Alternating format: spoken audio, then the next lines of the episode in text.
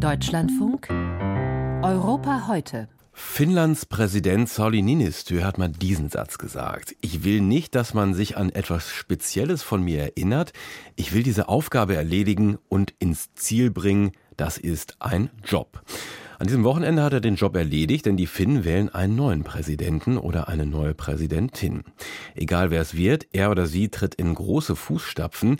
Der Niinistö, der seit 2012 im Amt ist, er ist extrem beliebt bei seinen Bürgern. Die Zustimmung liegt bei 90 Prozent. Sowas gibt's ja sonst nur in Diktaturen. Sophie Donges ist unsere Skandinavien-Korrespondentin. Frau Donges, 90 Prozent. Wie ist das zu erklären? Ja, viele verbinden Ninistö mit seinen Russlandkenntnissen. Er galt als der, der einen guten Draht zu Putin hatte, der austarieren konnte, bis zu einem gewissen Punkt, nämlich bis zum Angriffskrieg gegen die gesamte Ukraine. Da geriet Ninistö auch mal in die Kritik, denn manche haben sich gefragt, warum hat er das eigentlich nicht früher erkannt, was da passieren wird. Ähm, die Stimmung in der Bevölkerung in Finnland, die ist ja zu Kriegsbeginn sehr schnell gekippt. Es gab wirklich eine 180 Grad Wende Abstimmung innerhalb von wenigen Wochen und eine große Mehrheit für einen NATO-Beitritt. Und das hat Ninistö gemeinsam damals mit Sanna Marin, der Ministerpräsidentin, ähm, ja, die haben sehr schnell gehandelt, haben Schweden Huckepack genommen und äh, Finnland in die NATO ähm, geschubst. Seit April sind sie Mitglied. Das wird ihm sehr hoch angerechnet. Mhm, dann lassen Sie uns mal über die neuen, also die Kandidaten sprechen. Einer ist der ehemalige Ministerpräsident Alexander Stubb. Viele halten ihn für einen schlechten Ministerpräsidenten. Hat er trotzdem gute Chancen? Der liegt vorne bei den Umfragen derzeit, äh, aber nicht ansatzweise bei der benötigten absoluten Mehrheit, aber trotzdem gilt als sicherer Kandidat für eine Stichwahl.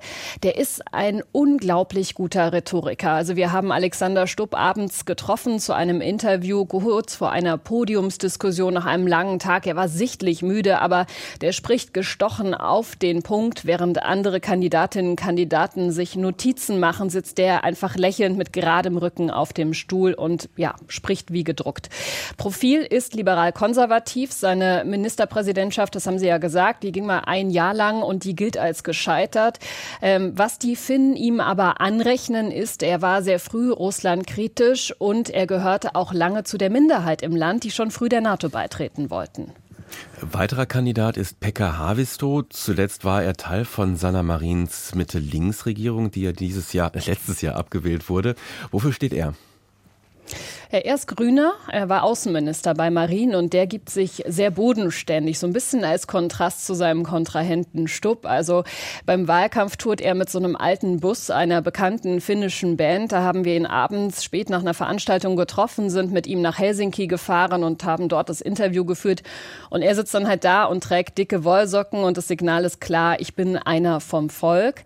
Ähm, er war eben auch ein Teil dieser Regierung, die damals Finnland in die NATO geführt hat. Dafür gab es Lob. Kritik gab es aber zum Beispiel auch für Entscheidungen, Mütter und Kinder aus einem Flüchtlingslager in Syrien zurückzuholen, Mütter, die sich dem IS angeschlossen hatten. Und ein Thema bei ihm auch ist, er wäre der erste homosexuelle Präsident Finnlands. Und man soll es nicht glauben, aber selbst in dem Land, in dem Sanna Marin gemeinsam mit vier anderen sehr jungen Frauen zum Teil eine Regierung gebildet hat, das ist da noch ein Thema. Und Pekka Havisto, der liegt im Moment auf Platz zwei, knapp hinter Stubb. Platz drei, auf Platz drei steht ein umstrittener Rechtspopulist von der Finn-Partei, Jussi Halla-Aho. Warum hat er auch Chancen? Ja, der, ähm, das ist ganz interessant bei ihm. Er ist schon lange oder eigentlich schon immer ein Putin-Gegner. Also im Gegensatz zu anderen Rechtspopulisten in Europa, die teilweise ja so gewisse Russland-Sympathien haben, hat er das absolut nicht. Und das rechnen ihm offenbar auch die an, die mit seiner rechtspopulistischen Haltung, also ultrarechts muss man sagen, nichts anfangen können. Ähm, und er unterscheidet sich von den anderen Kandidaten allerdings insofern, dass er doch immer äh, wieder betont, dass dass er als Präsident das Land gar nicht unbedingt einen wolle. Also die anderen stehen so, versuchen sich fast von ihren Parteien ein bisschen zu lösen und äh, wollen Kandidaten für das ganze Volk zu sein.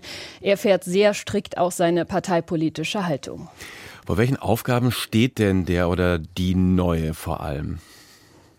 Naja, zum einen die unsichere Weltlage. Die Finnen fürchten sich vor dem östlichen Nachbarn. Es gibt diese 1300 Kilometer lange Grenze zu Russland. Es wird die erste Präsidentschaft sein unter NATO-Mitgliedschaft. Und weil der Präsident ja auch außenpolitische Befugnisse hat und Oberbefehlshaber des Militärs ist, hat er da natürlich zu tun.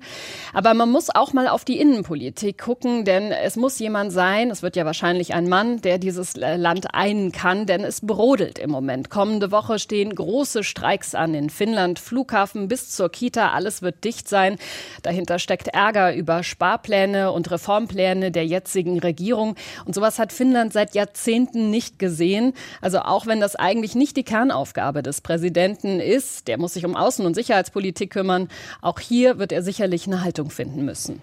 Finnland wählt am Wochenende einen neuen Präsidenten. Über die Kandidaten und die Aufgaben habe ich mit unserer Korrespondentin Sophie Donges gesprochen.